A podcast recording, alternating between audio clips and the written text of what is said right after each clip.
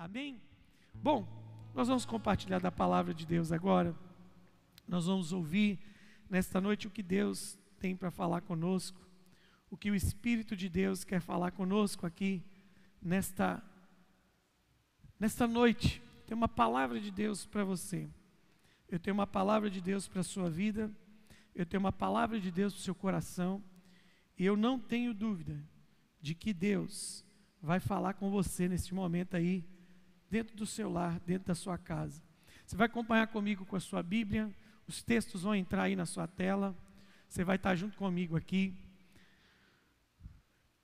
Vamos fazer, antes de lermos o texto, vamos fazer uma recapitulação do que nós estamos falando desde que nós começamos o ano. O que, que Deus pode construir através de nós? Porque este é um ano apostólico da missão da igreja. Uma missão vertical, uma missão horizontal, uma missão interior com os santos, com os, que, os domésticos da fé, a missão de expansão para longe das paredes do prédio e a missão de nossa vida com Deus. E nesse momento de crise que o Brasil está vivendo, essa pandemia do coronavírus, nós temos dito três coisas. O que Deus quer falar comigo nesse momento? O que Deus quer restaurar comigo nesse momento? E o que Deus quer fazer através de mim nesse momento? O que Deus quer falar comigo? O que Deus quer restaurar em minha vida? Nós já falamos sobre isso. O que, que Deus quer falar?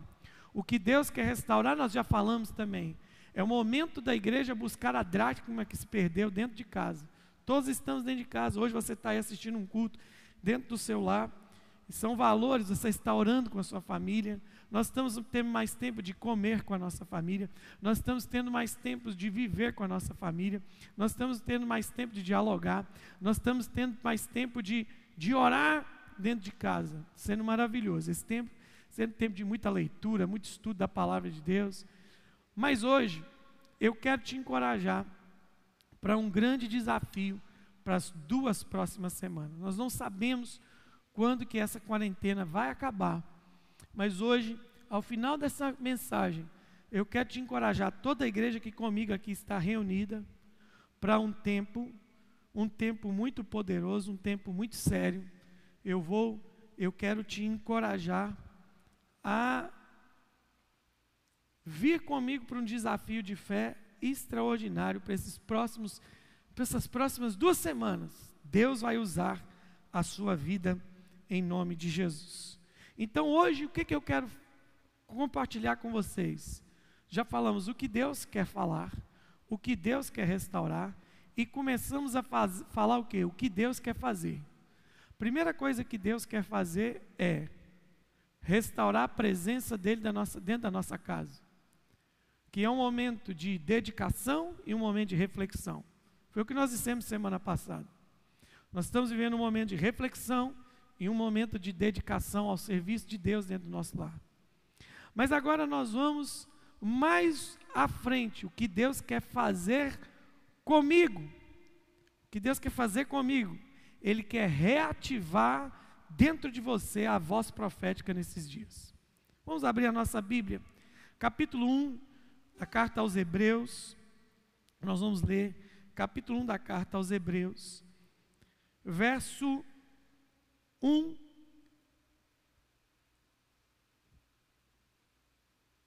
Dois e três. Hebreus, carta aos Hebreus, capítulo 1, verso 1, 2 e 3. Havendo Deus antigamente falado muitas vezes, e de muitas maneiras, repetindo, havendo Deus antigamente falado muitas vezes, e de muitas maneiras, aos pais, pelos profetas, e a nós falou nesses últimos dias, pelo Filho, a quem constituiu herdeiro de tudo, porque por quem fez também o mundo, o qual, sendo o resplendor de sua glória e a expressa imagem de sua pessoa, e sustentando, preste atenção nisso, sustentando todas as coisas pela palavra do seu poder. havendo feito por si mesmo a purificação de nossos pecados, assentou-se à destra da majestade nas alturas. Eu quero que você grave comigo duas coisas aqui hoje. Primeiro, Deus tem falado de muitas maneiras.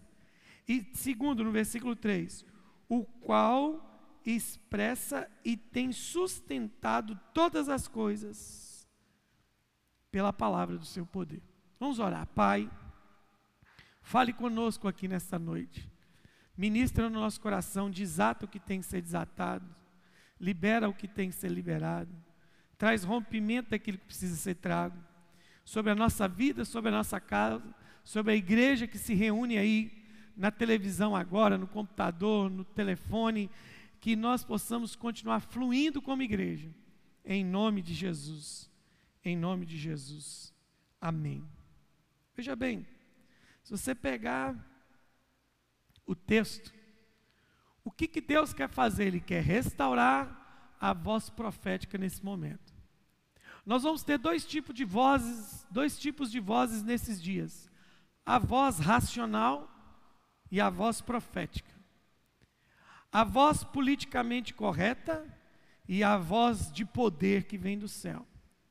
Você precisa escolher qual tipo de voz você vai ser nesses próximos dias, nesse próximo período, porque isso vai determinar como você vai sair lá do outro lado, como você vai conseguir avançar para aquilo que Deus tem para você, como você vai conseguir terminar do jeito que Deus quer que isso seja terminado daqui a um tempo, como nós vamos sair do outro lado dessa porta chamada crise nesse momento. Como é que nós vamos sair do outro lado desta porta chamada crise nesse momento. Então veja bem, nós vamos ver que existe um cronograma de como Deus falou. Primeiro, Deus falou diretamente aos pais. Usou muito os pais para falar. Foi o tempo de Abraão, foi o tempo lá em, antes, quando ele falava diretamente com Adão. Deus falava diretamente ao homem. Deus falava com Adão diretamente. Depois, a voz de Deus foi falada pelos profetas aos pais. O segundo instrumento de Deus para a voz de Deus foram os profetas. Primeiro instrumento foi o próprio Deus falando na terra e criando todas as coisas. Através da sua voz, tudo se criou. Através da sua voz, tudo se fez. Através da sua voz, tudo, se, tudo aconteceu. Então, por isso que nós lemos em Hebreus que ele sustenta todas as coisas pelo poder da sua palavra. E aí o último momento do escrito bíblico é que ele falou através de Jesus a nós, aos seus discípulos, às pessoas que conviveram nesses últimos dias. Falou pelo filho, é de alguém que viveu contemporaneamente o, os momentos em que Jesus deixou sua palavra aos apóstolos, o momento em que Jesus deixou sua palavra à sua igreja, ao remanescente que ficou com Jesus. E aí falou através do Filho. Então, quando nós olhamos para essa cronologia, Deus falou diretamente, depois usou os profetas a falar aos pais, e depois usou Jesus. Mas a voz de Deus nunca se calou e nunca vai se calar, porque é a palavra dele que sustenta todas as coisas. E aí agora o que nós vemos aqui? É dedutivo, mas é extremamente já assertivo. Quem é a voz de Deus nesse momento? Na terra é a igreja. Eu e você, você e eu, somos a voz representativa de Deus na face da terra. Jesus disse assim: tudo que vocês concordarem na terra será concordado no céu. Jesus disse: tudo que vocês ligarem, ou seja, proibirem, será ligado na terra, também será ligado no céu. Jesus disse que quando dois ou mais de nós reunirmos no nome dele, ele estaria. Então nós somos representantes da palavra e da presença de Deus hoje aqui na terra, a sua igreja. Nós, a sua igreja, somos a voz. Mas hoje nós vemos tantas vozes. É tanta gente querendo ser tanta voz. É tanta gente sendo tanta voz. É tanta gente querendo ser o dono da voz, mas o dono da voz continua sendo Deus. E ele usa a igreja como instrumento a igreja, corpo místico de Cristo aqui na terra. E aí, o grande problema é que nós estamos perdendo esta noção de voz profética que somos, de voz de Deus que somos, de voz de autoridade que somos, nós estamos esquecendo de ser essa voz, e principalmente em momentos como esse, o medo quer calar essa voz. O pânico, o anseio, a ansiedade, as preocupações, as, as depressões, as opressões de momentos como esse que a nação vive neste exato momento pode ser aquilo que está emudecendo a voz da igreja nesse momento. E nós precisamos entender isso. Eu quero que você acompanhe comigo Salmo de número 29. Salmo de número 29 tem algo poderoso. Você vai abrir aí comigo. Salmo de número 29. Uhum. Verso 3, versículo 3, Salmo 29, verso 3 em diante. A voz do Senhor ouve-se sobre as águas, o Deus da glória troveja. O Senhor está sobre as muitas águas. Então a voz do Senhor ouve sobre as águas. Versículo 4. A voz do Senhor é poderosa. A voz do Senhor é cheia de majestade. A voz do Senhor quebra os cedros. Sim, o Senhor quebra os cedros do Líbano. Ele faz saltar como um bezerro. Ao Líbano e ao Sirion, como filhotes de boi selvagem, com a sua voz ou com a voz do Senhor, se separa labaredas de fogo. A voz do Senhor faz tremer o deserto. O Senhor faz tremer o deserto de Cádiz. A voz do Senhor faz parir as servas, as servas, e descobre as florestas. E no seu templo cada um fala da sua glória. O Senhor se assentou sobre o dilúvio, o Senhor se assenta como rei perpetuamente. O Senhor dá força ao seu povo e o Senhor abençoará o seu povo com paz. Meu irmão, eu tenho uma notícia grandiosa com você. Capítulo 29 do, do, do livro dos Salmos está trazendo uma descrição de como é a voz de Deus, de como ela é poderosa de como a voz de Deus quebra os cedros, de como a Deus, a voz de Deus faz os animais darem a luz, de como a voz de Deus separa labaredas de fogo, de como a palavra e a voz de Deus vai nos trazer paz. Mas a notícia boa é que essa voz agora não está somente do céu para a terra, mas ela está dentro de você agora. A voz de Deus está dentro de você. E nesse momento, a voz de Deus, a voz de Deus. Todas as quatro são poderosas. Deus falou, falou para os pais aos profetas e falou por meio de Cristo, e agora está falando por meio da igreja. As quatro vozes são igualmente poderosas. Se você não entender isso, nós não vamos terminar o que Deus está construindo conosco nesse período. A voz de Deus, todas as quatro, Deus falando, falando pelos profetas, falando por Cristo e falando através de nós, as quatro vozes são igualmente poderosas. Capítulo 29 de Salmo fala do poder que a voz de Deus tem. Só que nós precisamos entender que a voz de Deus não pode e nem vai se calar na terra. Pois é através dessa voz que tudo foi feito. Como é que foi tudo criado? Disse Deus, a voz do Senhor. Como é que Jesus tocava o coração das pessoas? Com a sua palavra. Vai, no peques mais, seja curado, deixe-vos a minha paz, de bom ânimo, não andeis ansiosos. O que gera poder na nossa vida é a palavra de Deus. E essa palavra não pode se calar, porque é através dela que tudo se fez.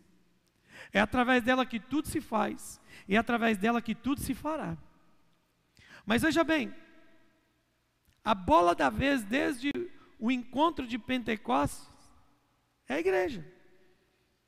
Ela é a portadora da voz de Deus. E o diabo, o inimigo, trabalha para calar essa voz onde é que ela que esteja agora. O inimigo trabalha para calar a voz da igreja. E tem muita gente trocando a, a voz de Deus nesse momento pelo politicamente correto, pelo que vai agradar todo mundo. E qualquer pessoa que ouse ir na contramão de tudo que está sendo falado é dado de louco, é dado como anátema, é dado como desequilibrado, que a palavra bonita do momento agora é equilíbrio. Precisamos ter equilíbrio, meu irmão. Quem tem fé, a última coisa que ele pensa é em equilíbrio. Porque quem tem fé pisa aonde não tem piso. Quem tem fé faz caminho no mar aberto. Quem tem fé dá dois pães, cinco pães e dois peixes para Jesus multiplicar. Quem tem fé, quem tem fé, quem tem fé não olha as circunstâncias. Então você não pode deixar esse sistema do medo, esse sistema do politicamente correto inibir a voz de Deus que está dentro da sua vida agora. Você não pode deixar. Por favor, não deixe. É o clamor que eu te faço aqui nessa noite. Não deixe, não deixe, não deixe, não deixe isso calar a voz de Deus dentro de você. A bola da vez desde o Pentecoste é a igreja. O inimigo quer calar essa voz, porque ele sabe que o mesmo poder que tem na boca de Deus a palavra, na nossa boca também tem poder. Aleluia. Quando nós reproduzimos, é óbvio, né, gente? Quando nós reproduzimos a palavra fiel de Deus, não quando nós reproduzimos falácias, falsas profecias ou outras coisas que muita gente tem feito por aí.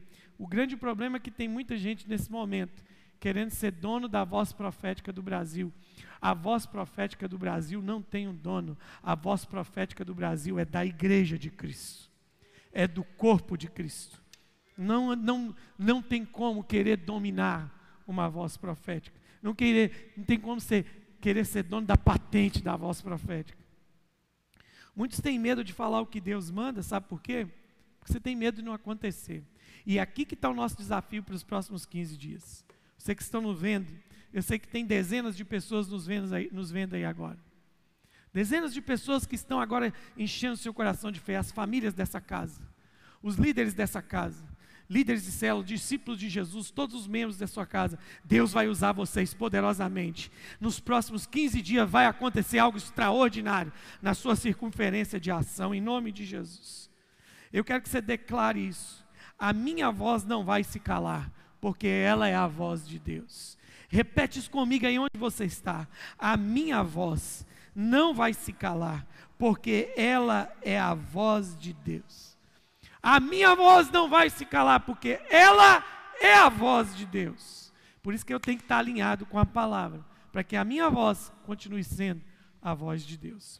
Queridos, mas muita gente, como eu tenho dito, ele tem medo de falar o que Deus manda, porque ele tem medo de não acontecer. Ele está com medo da sua reputação. Ele está com medo é, do que vão pensar, ele está com medo do que vão achar, ele está com medo do que. Ele está com medo. E aí, o diabo quer nos amordaçar com medo. A palavra de ordem nesse momento que Satanás quer impor sobre o mundo é medo. Nos cercando de notícias, cercando de informações, e eu já disse para você: quem anda por informação vai enlouquecer, mas quem anda por revelação vai prevalecer. Quem fica só andando por informação vai ficar louquinho, mas quem anda por revelação vai ver a glória de Deus. Então veja bem, Satanás tem usado nesse tempo algumas armas para calar essa voz. Para calar essa voz. Nós vamos ver na palavra de Deus que a primeira arma que ele usa para calar a nossa voz é nos fazendo ameaças. O que, que nós, nós estamos mais vivendo? É? O que, que nós estamos vivendo?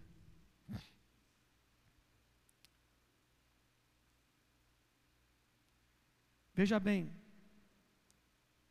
no capítulo 4 de Atos, no verso 16, capítulo 4 de Atos, no verso 16. Capítulo 4 de Atos. Você vai acompanhar aí na sua leitura comigo. Capítulo 4, no verso 16. Nós vamos ler que Pedro e os apóstolos estavam pregando e era o início da igreja. E aí eles pregaram uma mensagem tão ousada. E os homens disseram assim: Que havemos de fazer a esses homens? Porque todos que habitam em Jerusalém é manifesto que por eles foi feito um sinal notório e não podemos negar. Mas para que não se divulgue mais entre o povo, ameacemos-los rigorosamente, para que não falem mais nesse nome a homem algum. Ameacemos. Então as autoridades de Jerusalém agora disseram: não tem jeito, a autoridade deles é incontestável. Não tem jeito, o poder que eles estão sendo usados é incontestável. E que o milagre que aconteceu é incontestável. Só tem um jeito de parar esse povo agora. Como? Ameaça eles. Vamos ameaçar bater, vamos ameaçar pôr na cadeia, vamos ameaçar prender. E aí, sabe o que, que acontece, querido? Eu aprendi uma coisa nessa minha vida. O diabo sabe que a, vo a voz que está na boca de Deus tem o mesmo poder na minha boca quando eu falo debaixo da autoridade do nome de Jesus. Então ele quer que essa voz cala. E aí veja bem, a igreja nesse momento precisa ter a boca destravada. Lembrando sempre, gente, sabe por que, que a voz, a voz de Deus na boca da igreja se descredibilizou? Porque palavra precisa ser acompanhada de atitude. Palavra precisa ser acompanhada de testemunho. Lembra do que eles disseram aqui agora? É óbvio e notório que não tem jeito de contestar o milagre que eles fizeram. É óbvio e notório que nós não podemos contestar a vida que eles estão vivendo. Então, o que respalda o poder da palavra é a vida por trás da palavra. Mas nós não podemos ter uma boca amordaçada por causa de ameaça. Esses últimos 15 dias ou mais, nós só estamos ouvindo ameaça. Vai morrer, vai acabar, vai ter crise, vai ficar ruim, vai ter gente desempregado. É cheio de prognóstico. É claro que os prognósticos são matemáticos, são científicos, mas deixa eu te falar uma coisa: se tem uma coisa que quebra a ciência, se tem uma coisa que quebra prognóstico, é a palavra de Deus. A palavra de Deus tem compromisso com ela. Então você não pode se sentir ameaçado e calar a sua voz porque você está se sentindo ameaçado por alguma coisa. Muita gente foi ameaçado. Muita gente foi ameaçado por causa da, da, da, da circunstância de pecado que o cerca.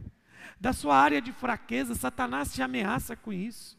Faz você calar, faz você ficar amordaçado, faz você. Muita gente está sendo ameaçado pelo passado.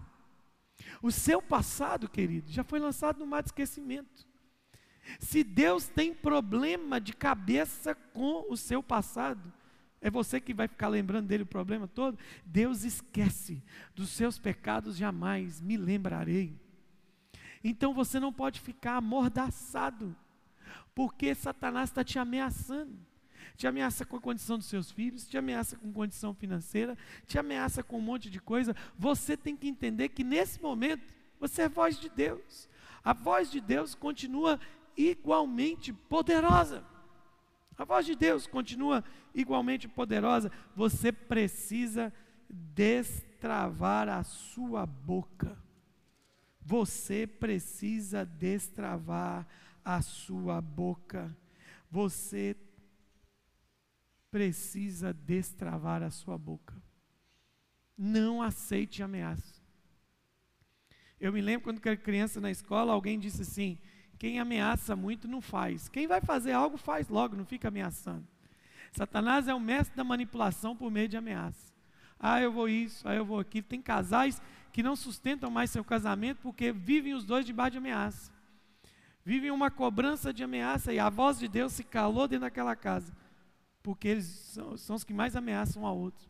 É filho ameaçando o pai. Eu vou sair de casa. Assim, e a mulher fala, eu vou te deixar. O marido dizendo, eu vou te deixar. É um cerco de ameaça que tem feito o quê? Calado a voz profética, mas a sua voz não vai escalar nesses dias, porque você é a voz de Deus.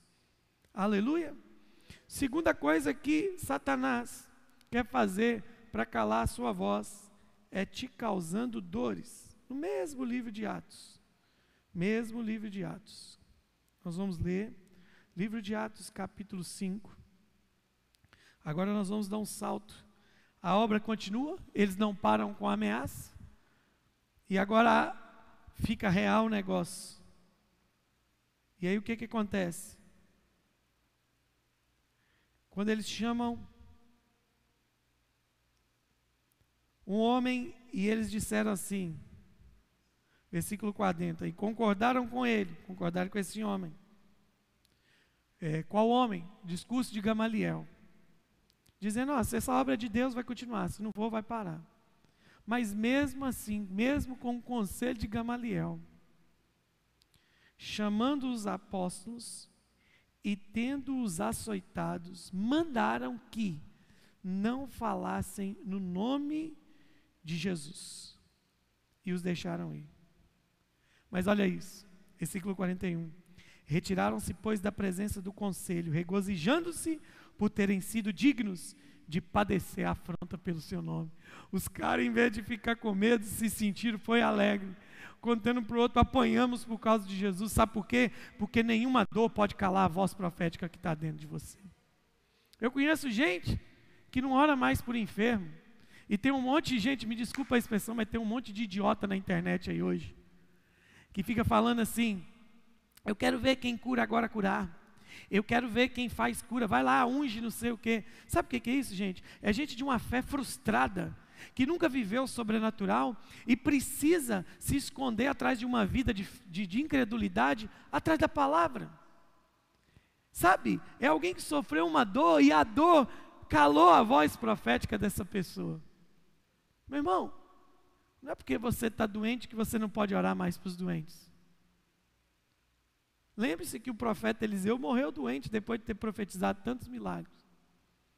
Lembre-se que de que Timóteo, grande homem de Deus, pastor também em igreja em Éfeso, Paulo tinha, tinha dado a eles conselhos porque ele sofria por um problema de saúde. Então veja bem, a dor não pode calar a sua voz. A dor não tira a autoridade da sua voz.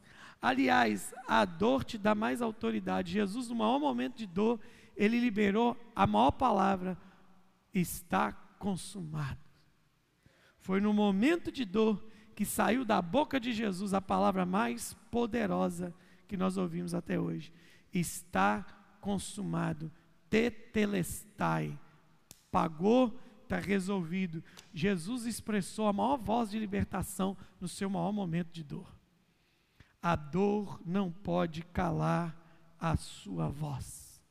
Eu estou aqui te encorajando para no final você entender comigo algo que nós vamos fazer nesses dias. Sabe qual é outra forma de Satanás querer calar sua voz? Atormentando a sua família. Se tem algo que mexe com a gente, é a nossa família. Se tem algo que, que quer inibir a nossa voz, é a nossa família. Nós vamos abrir a nossa Bíblia agora em Mateus capítulo 10. Creio que é isso. Mateus, seu capítulo 10.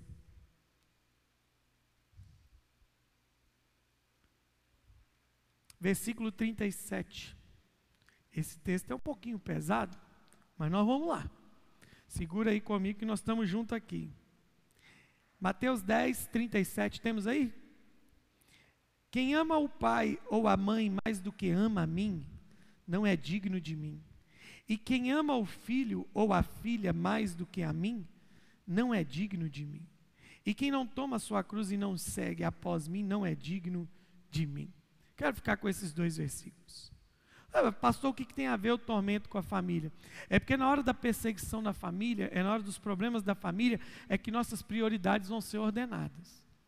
É na hora dos problemas que temos com a nossa casa, é que nós vamos declarar onde é está o nosso amor. É onde que estão as nossas prioridades. Tem gente que para tudo para Deus. E nós temos um engano aqui numa teologia enganosa nesses tempos. Querendo ranquear as coisas, Deus, família, trabalho, igreja. Irmãos, não tem como ranquear. A Bíblia diz assim: ame a Deus acima de todas as coisas. E semelhante a esse mandamento, seu próximo como a ti mesmo. Para de entrar nessa teologia de ranqueamento de Deus e é, é, família. Você vai se perder nisso, porque vai ter uma hora que você não consegue mais dar prioridade para uma coisa, vai se perder. O que eu estou dizendo aqui nessa hora é que os problemas na sua casa não anulam o, o, o valor profético da voz de Deus que está na sua boca. Tem muita gente estagnado por quê? Porque está com um problema dentro de casa está com problema com o filho, está com problema. Mas, pastor, o, o, apóstolo disse assim: que quem não cuida bem da sua casa não pode cuidar das coisas de Deus. Deixa eu te falar uma coisa: existem coisas dentro do nosso âmbito familiar que fogem do nosso controle, você só tem que fazer aquilo que biblicamente você tem que fazer. Você está cuidando da sua família? Ok, eu estou cuidando da minha família, mas o problema que está acontecendo dentro da minha casa não pode calar a minha voz profética não pode calar a minha voz profética. Satanás quer, quer, quer atormentar a sua família.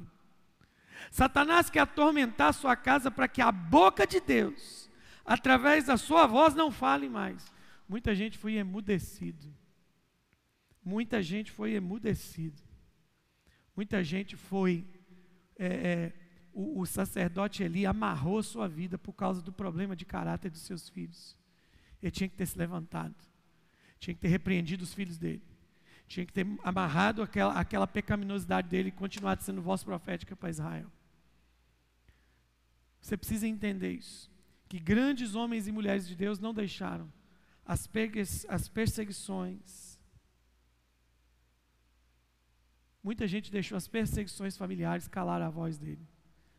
Muita gente deixa de fazer coisas para Deus por causa dos problemas e infortúnios na sua casa. Você não pode ter controle disso. Continuando. Quarta coisa que Satanás usa para calar sua voz: te causando rejeição. Nós vamos ler o texto de Mateus, no mesmo capítulo 10, só que agora nós vamos voltar. Mateus capítulo 10. Nós vamos ver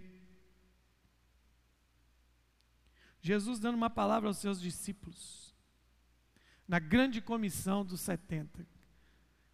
E se ninguém vos receber, nem escutar as vossas palavras, saí daquela casa o sacudi e sacudi o pó dos vossos pés. Em verdade vos digo que no dia do juízo haverá menos rigor para, os para o país de Sodoma e Gomorra do que para aquela cidade. Meus irmãos, se tem uma coisa que paralisa a gente é rejeição.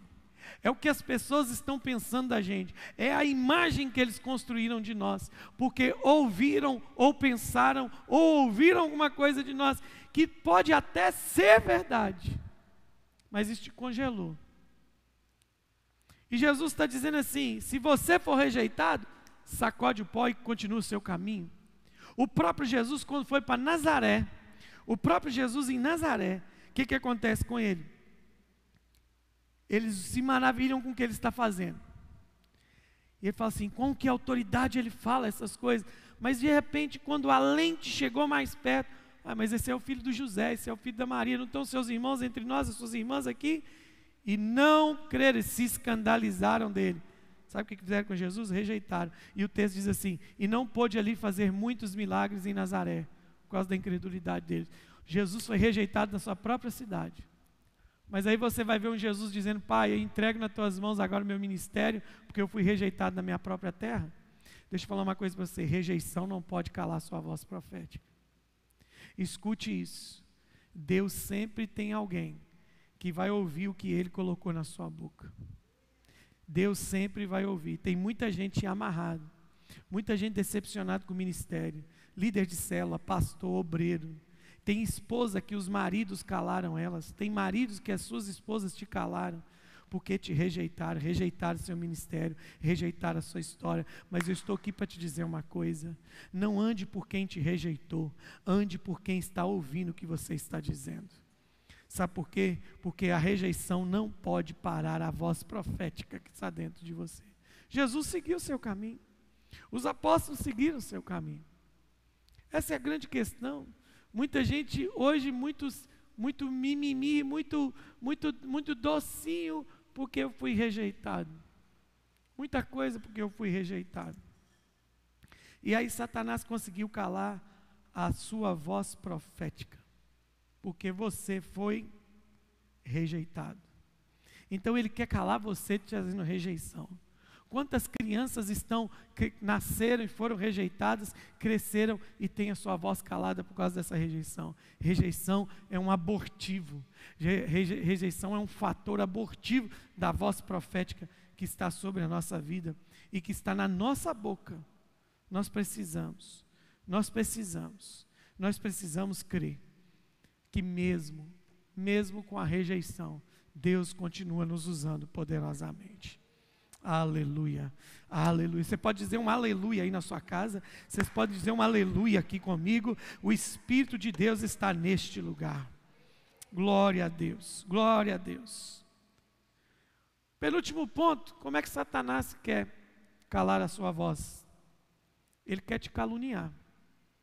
Mateus 5,11. Vamos ler Mateus 5,11. Lindo esse texto. Lindo, lindo. Lindo. Mateus 5,11. Evangelho de Mateus, capítulo 5,11. Bem-aventurados sois vós, quando vos injuriarem e perseguirem, e mentindo, disserem todo mal contra vós por minha causa. Está vendo que um monte de coisa que a gente sofre é por causa de Jesus? Então veja bem, tem tanta gente parada hoje por calúnia, tem gente em depressão hoje por calúnia, tem gente estagnada hoje por calúnia, tem gente imobilizada por calúnia, tem gente que acabou seu casamento por calúnia, tem gente que destruiu seu ministério por calúnia, tem gente que acabou com a sua empresa por calúnia, tem gente que acabou com o relacionamento com os filhos por causa de calúnia. Por quê? Porque alguém acreditou. Deixa eu falar uma coisa. Eu vou te ensinar uma coisa que eu aprendi com um grande homem de Deus que já faleceu, que é inspiração para muitas gerações hoje. Nosso querido Watchman tem tantos livros escritos. Uma vez ele fez um voto a Deus. Sabe qual foi o voto que ele fez? De não se justificar. Uma vez pegaram ele dentro de uma casa com uma mulher, denunciaram a igreja, suspenderam o Otmani por dois anos, dizendo que ele estava com uma mulher em casa. E foi onde ele foi chamado, ele ficou calado, assim como Jesus diante do, do, do julgamento. E depois se passaram dois anos, descobriram que a mulher que estava na casa lá com ele era a mãe dele. Então ele ficou dois anos suspenso da igreja por causa de uma calúnia. Então veja bem, eu aprendi que quem não entendeu que foi justificado vai viver de justificativa. Vai dar justificativa para tudo. Ah, eu fiz isso por causa disso, eu fiz isso por causa disso. Deixa eu falar uma coisa. O apóstolo Paulo diz assim: é Deus quem te justifica, quem te condenará. Ninguém nesta terra tem autoridade para te condenar a não ser Jesus, que Ele é o reto juiz. Ah, mas é claro que se eu cometer um delito contra a lei de um país, eu vou ser penalizado. Ok, aquilo é sanção física social, mas sanção espiritual, ninguém tem autoridade. Ninguém. Você foi justificado na cruz do Calvário. Então não importa o que falam, ou o que falaram. A não ser que a sua consciência te traia, a sua consciência te entregue, porque o nosso segundo juiz é a nossa consciência. Nós sabemos a motivação pelo qual estamos fazendo as coisas, mas a calúnia não pode calar a sua voz. Calúnia não pode calar a sua voz. Por quê? Tem muita gente que congelou hoje por causa de calúnia. Eu vou falar a única coisa que cala a voz da igreja no final. E último, Satanás quer calar a sua voz te provocando acidentes. No capítulo 27 de Atos, aí eu vou deixar todo o capítulo 27 para você ler. Apóstolo Paulo está indo navegar em direção a Roma como prisioneiro, e aquele navio sofre acidentes, e, eu, e o barco balança, e vem, e é açoitado, mas tem um momento que Paulo levanta e diz assim: o anjo do Senhor que, que eu sirvo, a quem eu sirvo, do Deus a quem eu sirvo, me falou essa noite que nós vamos passar por tudo isso, mas ninguém vai se perder. Deus entregou a vida de todos vocês na minha mão. Olha a voz profética se levantando no meio do caos. Olha a voz profética se levantando no meio do caos. Você precisa ter essa coragem. Os acidentes da vida, os, os intercursos da vida, os percalços da vida não podem calar a sua voz. Não é porque uma coisa deu errado no seu trajeto, não é porque você fez algo que um dia você pensou que nunca faria, e aí calou a sua voz profética. Nada pode calar a voz profética. Acidentes não calam a voz profética da igreja. Em nome de Jesus. Em nome de Jesus. Este percalço, este acidente, esta pandemia, esta quarentena não vão calar a nossa voz. Não vai calar a minha voz. Não vai calar a voz. A única coisa que pode calar a voz de, de Deus a única coisa que pode calar a voz da igreja é o pecado. É a separação entre nós e Deus. É a fonte da nossa voz profética é Deus. Então Satanás, ele quer nos seduzir com, com o pecado. Ele quer nos seduzir com as suas propostas malignas, para que o pecado entre na nossa vida e a gente deixe de ser essa voz profética. E aí você disse assim, pastor, qual é o desafio que você vai lançar para a igreja de hoje. Nós começamos o mês de abril. Domingo que vem é a nossa ceia. Mas eu quero encorajar todos vocês e nós que estamos aqui. Eu quero que você, onde você estiver agora, se possível fazer isso agora, olhe para mim. Existem, eu não estou pregando mais para vocês, estou liberando uma palavra profética. Existem três pessoas que precisam da manifestação da sua voz profética nesses próximos 15 dias. Não é nenhum crente, não é nenhum crente. Ou é um desviado ou é alguém que não conheceu Jesus. Três pessoas precisam da sua manifestação profética de voz agora. E eu quero encorajar você, nesses próximos 15 dias, ser o instrumento de resgate dessas três pessoas nós vamos avançar. Essas paredes que estão me cercando não podem ser o limite da voz profética da igreja. Não podem ser. Ah, mas a minha vida está uma bagunça. Mas eu estou sofrendo muita calúnia. Eu estou sofrendo muita perseguição. Inclusive, pastor, eu, eu não estou muito certo esses dias. Que o sangue de Jesus venha sobre você agora. Porque a sua voz vai ser voz profética para alguém nesses próximos dias. Aleluia. Você precisa crer nisso. Você precisa crer que a palavra de Deus, ela é voz profética para a sua vida. Você precisa crer que a palavra de Deus, ela é voz profética para a sua vida. Então, preste atenção comigo, que eu vou voltar a dizer isso que eu estou acabando de dizer. Não é? Nós precisamos entender isso agora. O que que nós precisamos entender, pastor? Nós precisamos entender que Deus está nos chamando para ser uma voz profética para três pessoas, exatamente nesses próximos 15 dias. Três pessoas vão ser tocadas, ou você que está me vendo, ou você que está me ouvindo nesse momento. Você precisa entender isso. Você precisa entender este momento. Deus está te chamando para ser voz profética. Voz profética. Voz profética. Para três pessoas nesse momento. Aleluia.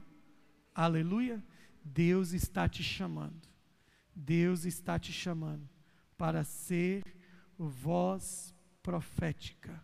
Vou repetir, porque tem alguns irmãos que nos disseram que a imagem caiu aqui.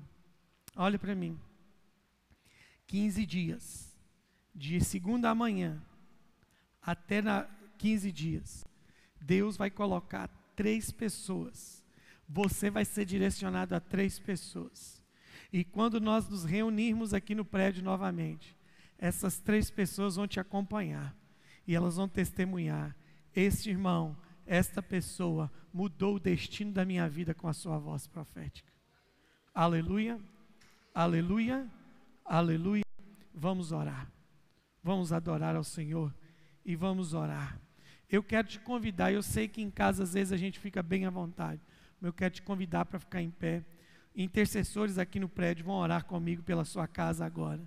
Nós, como igreja, vamos orar pela sua casa neste momento. Espírito Santo de Deus, Espírito Santo de Deus, vocês que estão nos acompanhando nesse momento, a glória de Deus vai encher a sua, o seu coração. A glória de Deus vai se mover. A glória de Deus vai tomar a nossa vida. Feche os seus olhos. Eu quero te pedir, mesmo na sua casa, fique de pé no seu lugar. Fique de pé no seu lugar. Oh Espírito Santo. Oh Espírito Santo.